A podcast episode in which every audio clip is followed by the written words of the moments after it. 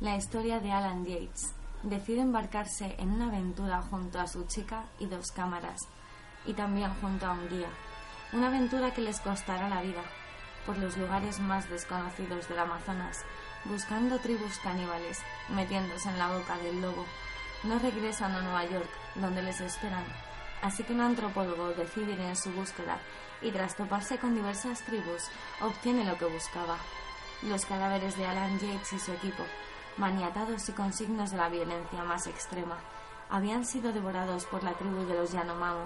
De sus cadáveres aún colgaban las cintas con las grabaciones de lo que les había sucedido. Ya en Nueva York observan lo que había ocurrido. Lo adivinan, ¿verdad? Holocausto caníbal. El primer reto de nuestro primer círculo negro es llevar al oyente al extremo más terrorífico que nos aporta el cine. Historias como esta. Un clásico que no deja indiferente a nadie. Una película no absenta de polémica por sus duras imágenes y nos hace preguntarnos si tiene límites el ser humano. Y la respuesta es que no. Y es que en este caso no hablamos de experiencias paranormales, ni siquiera de fantasmas o de extraterrestres, ni temas que tienen que ver con Dios.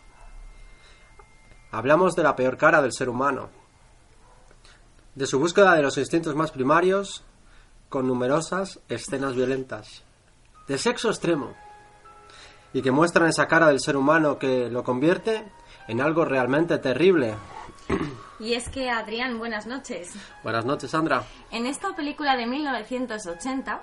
No habíamos nacido. No habíamos nacido todavía, sucedieron cosas súper extrañas.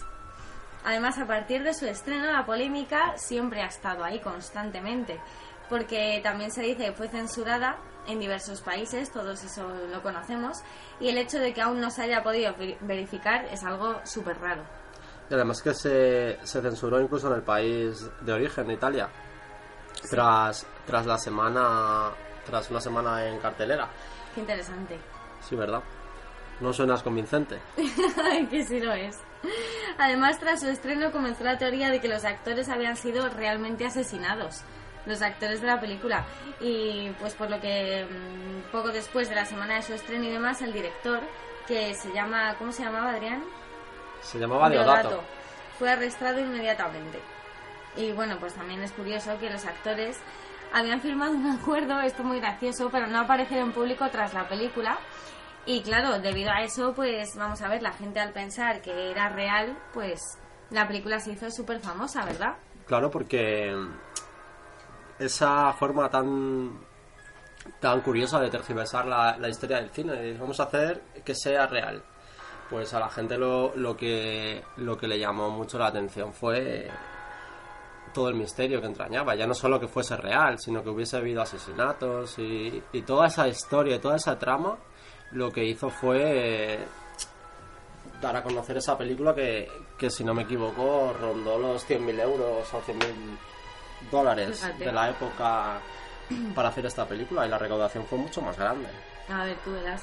Pero bueno, luego ya finalmente, a ver, es normal, debido a toda la controversia que trajo la película. La polémica, pues es que la polémica atrae al dinero y atrae a la gente y, la gente lo quiere ver y quiere ver qué ha pasado y por qué es tan real.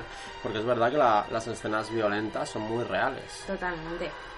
Y bueno, pues eso, luego después, debido a todo ese rollo, pues al final los actores eh, decidieron mostrar los contratos, se demostró que estaban realmente vivos. Pero es que antes de todo eso, antes de eso, fue juzgado el, ah, el director, fue juzgado y los y las personas, los actores no aparecían no aparecían con ese sentido.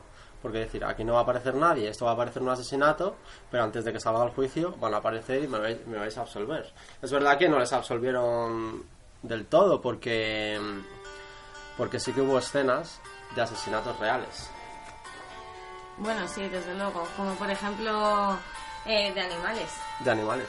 Todas las escenas, bueno, no sé si todas, Adrián, pero creo que todas, ¿verdad? Todas las escenas de asesinatos de animales que hay en la película fueron reales. Y a mí eso realmente sí que me impactó. Sobre todo, por ejemplo, hay una escena en la que hay una, una tortuga súper grande, una tortuga de 1,5 metros, la sacan del agua, eh, la decapitan, la, la sacan del caparazón, se la arrancan, eh, bueno, órganos por todas partes, o sea, es una escena súper fuerte para acabársela comiendo. Son, son escenas muy gráficas, en total son seis. Y, y como estaba prohibido, pues sí que tuvies- tuvieron una multa Una bastante multa, grande. sí. Pero vamos, el- incluido la tortuga, que es la que más te llama a ti. A mí me llama la atención el mono. Porque tienen un mono y, Sí. y la verdad que la muerte no es como la de la tortuga, que la van despiezando. mejor, claro. Pero es verdad que a lo mejor por ese tipo de animales, pues cada uno sentimos un tipo de debilidad o de sensibilidad. Entonces a mí me llama mucho la atención el mono. monito. Porque Que le cortan la cabeza al pobre. le cortan la cabeza. Angelito mío. Bueno, y, y, el y eso sí que es real. Y eso sí que es real. Y, y la verdad es que el cine nos muestra una cara muy macabra, en, en mi opinión. Y nosotros al ver la película tuvimos que pararnos a pensar más de una vez sobre lo que habíamos visto. Ya. Y a día de hoy, no mucha gente sigue siendo capaz de verla, porque dentro de nuestro entorno, la verdad que no hay, no hay mucha gente que haya visto esta película. No, desde luego, yo se lo dije a mi madre, le dije, mira mamá, he visto, he visto con Adri esta peli, Holocausto Caníbal, tal, le dije así un poco el argumento, y dice, no, no, yo, yo eso no lo veo. Hay gente que no tiene el valor y no me extraña de ver esta película. Y, todo, y todo por la fama también que tiene, porque Claro, luego. es una de las películas por excelencia de este tipo de cine, el cine gore.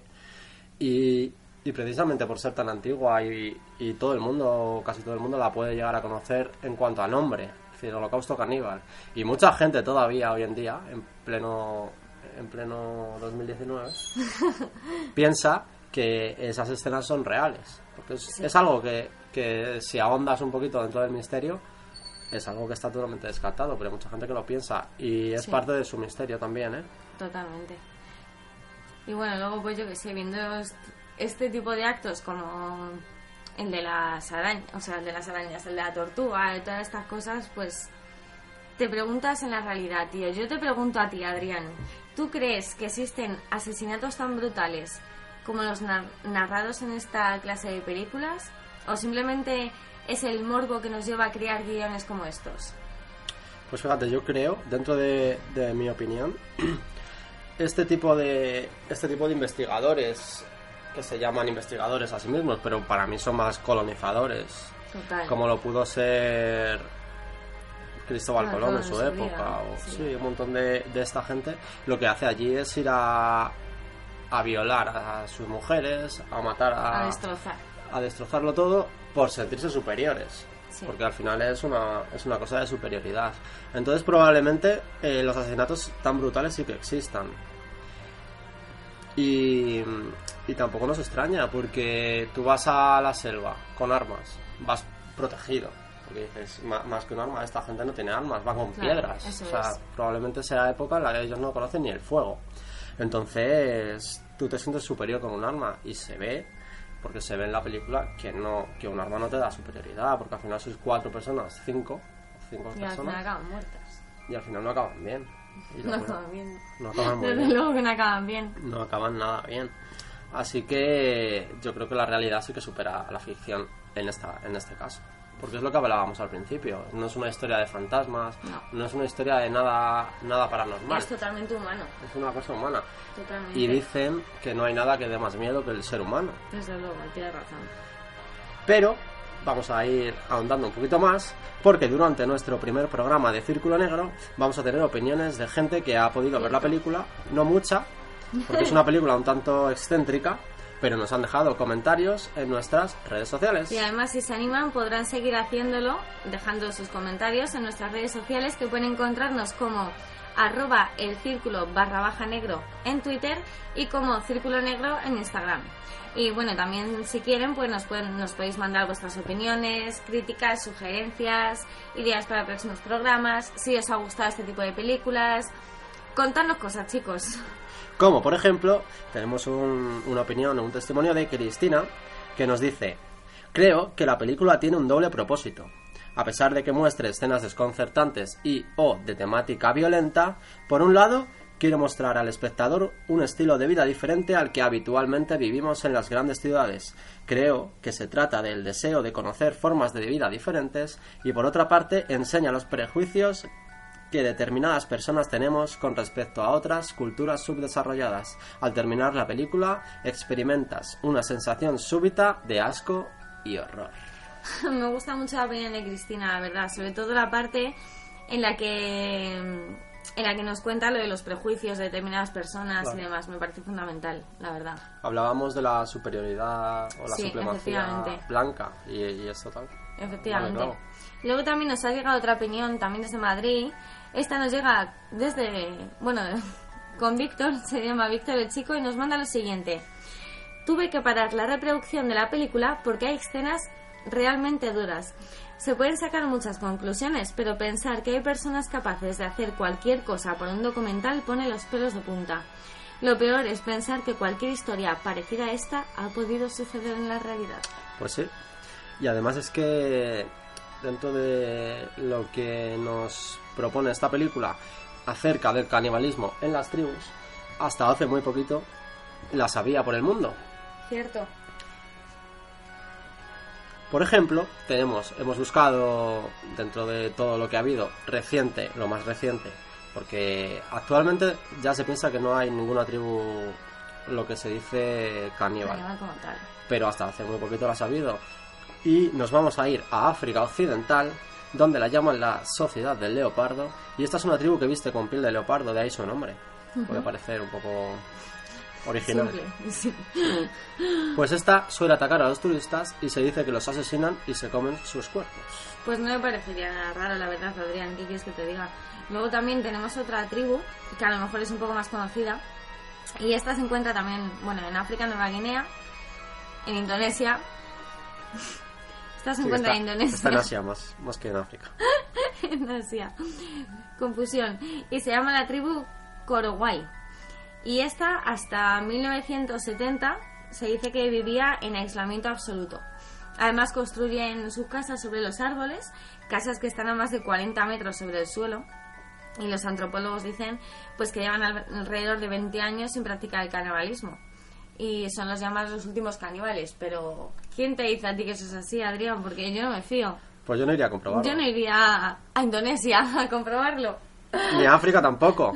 Pero nos vamos a ir cerquita. Cerquita porque en la India dicen que los Agori, que es una secta ya de monjes, aquí nos alejamos un poco de las tribus más primitivas. Pues dice que se alimenta de carne humana, aunque en este caso son restos de cadáveres. Porque ya sabemos que el río Ganges tiene de todo menos agua. Dicen que esta carne les da poderes como evitar el envejecimiento. Multitud de las cremas de Primor. Sí, sí, totalmente. Otro sitio al que a lo mejor evito, evito aparecer por allí.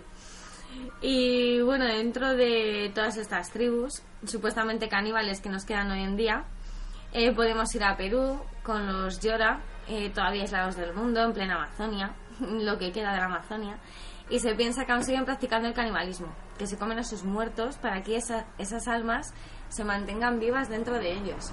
Pero bueno, eso ya son creencias más espirituales, por así decirlo, no es canibalismo puro y duro, por así, ¿sabes lo que te quiero decir? Claro, claro, Adrián? más espiritual. Eso es. Pero, y aquí dices, bueno, la- están en África o en Asia Sí, o en Indonesia, Indonesia. ¿verdad? Que no lejos. colocarlas. En el mapa dices, bueno, ahí no me da miedo. Pues con evitar visitar esos lugares, pues no, no tenemos miedo. Pero a veces el peligro está más cerca de lo que podemos pensar. Porque po- caníbal podría ser cualquiera. Yo, por ejemplo. Tú, por ejemplo. Yo creo que no, pero bueno.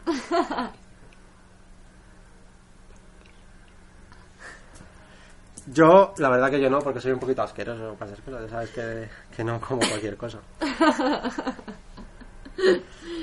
Pero podría ser tu vecino, podría ser el pollero, el charcutero, El del Mercadona. el del Mercadona, que a mí me mira con cara rara. No sé si. Lo que pasa que es verdad que al, al yo estar un poco delgado, más que comer me haría sopa conmigo. Pero Una sopita buena. Tenemos también. ejemplos, ¿verdad? De, de gente bastante. Aparte de psicópatas, que ya van a todos los extremos, incluso recurren al canibalismo, ¿verdad, Sandra? Pues sí, Adrián, la verdad es que no nos vamos muy lejos, donde encontramos a Jeffrey Dahmer. Este hombre, bueno, está es apodado el carnicero de Milwaukee, Que está en Estados Unidos. que está en Estados Unidos, fundamental.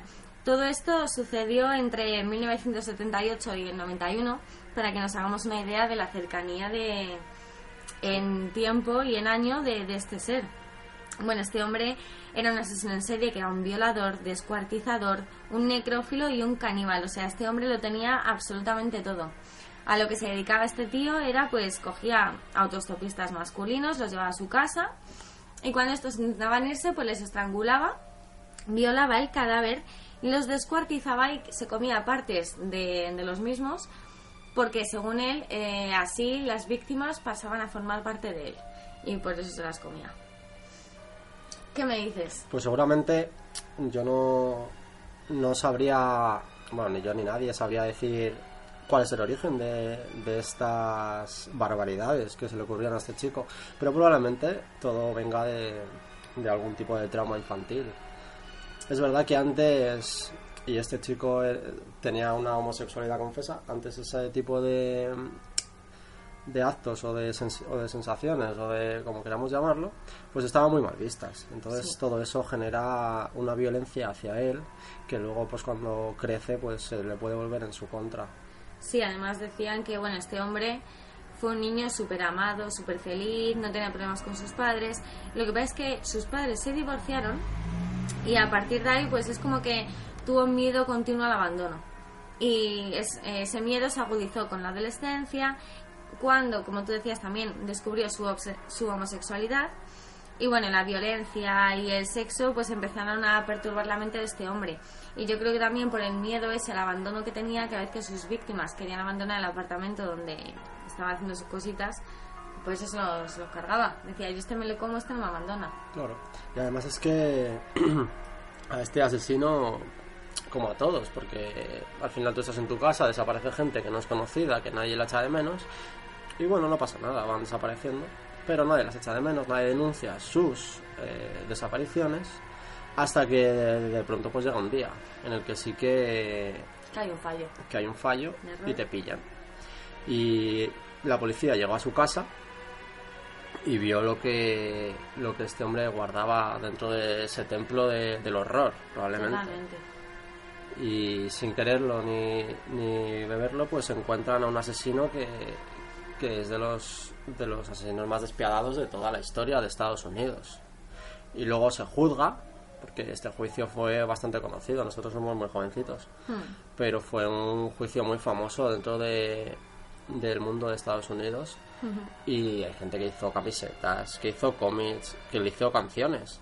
Porque es verdad que, en- en- sobre todo en Estados Unidos, es un país que los mayores asesinos tienen un club de fans. Totalmente. Suena totalmente cutre. Es que es increíble, vamos. Y la sentencia de a Geoffrey Dahmer, la sentencia fue de 957 años de prisión. Hmm, O sea, no es, una, es una barbaridad. Pero, como pasa también muchas veces, es un preso normal y falleció curiosamente tras sufrir una, una paliza de la que no se pudo recuperar. Sí, efectivamente.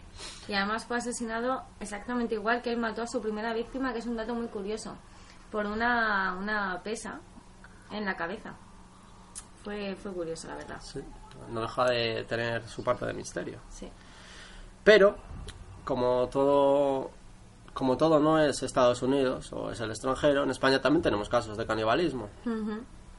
Y además son casos un poquito más recientes que este. Aquí ya, éramos, aquí ya íbamos al colegio. Sí, totalmente. En el 95, juzgado Francisco García Escalero. Y este fue uno de los mayores asesinos de la historia de España. Sí. Un hombre condenado a 30 años.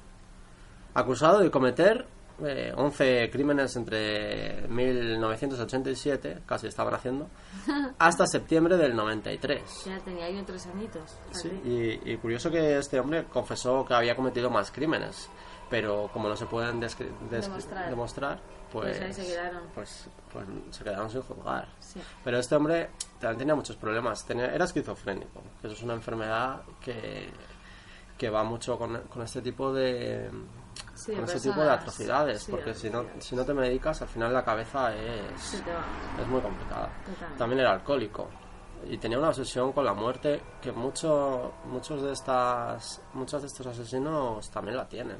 Hmm. Y siempre vas a más. Entonces este hombre practicó también la necrofilia y el canibalismo que parece que están muy relacionados. Sí, yo creo que, que sí, porque además la mayoría de los casos están siempre relacionados. Sí, de hecho, este hombre muere en un centro psiquiátrico en Alicante en 2014 a los 60 años y los forenses examinaron, le examinaron durante el juicio, dijeron que era el paradigma de la locura. O sea, Es que lo tenía todo este hombre también. claro, o sea, es que es una persona que aparte de ser un asesino es, está enfermo de eso, o sea, no, no puede vivir sin eso, entonces siempre lo va a hacer. Esa gente no podría, no podría salir nunca de, de la cárcel Sí, sí, porque está totalmente enferma. tenía de todo, enajenación mental, esquizofrenia, manía depresiva, trastornos sexuales, alcoholismo, necrofilia, ingesta de psicotrópicos.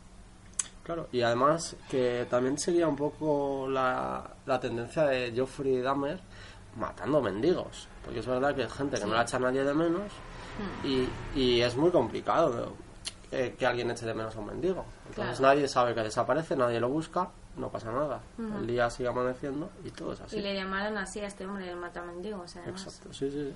No me acuerdo yo, pero, pero lo he leído.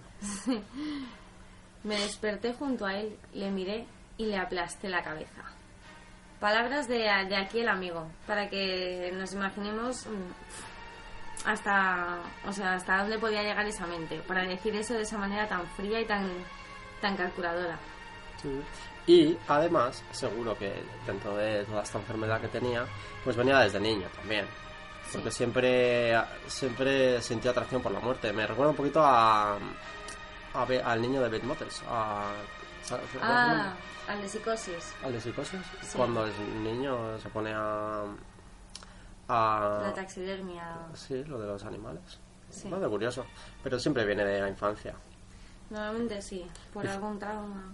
Dicen que paseaba entre las tumbas del cementerio de la Almudena, que estaba al lado de su casa y se, y se ponía delante de los coches para que la atropellaran. O sea, Fíjate.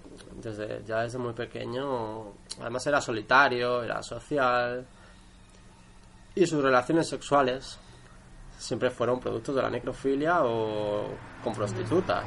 Dicen que incluso confesó a los psiquiatras que era que practicó la zoofilia. O sea, el Eso ya, este hombre es que era un caso aparte, vamos. el sexo con animales. Luego avanza un poquito con la edad, con 20 años, pues empieza a violar a gente. Y después, cuando muere su padre, tuvo una depresión, bebió, se hizo alcohólico y ya empezó a matar. Y empezó a matar, a decapitar, a, a violar, a comerse. Y, y es verdad que era un hombre que sabía que estaba enfermo. De hecho, ingresó en un hospital psiquiátrico. Hmm.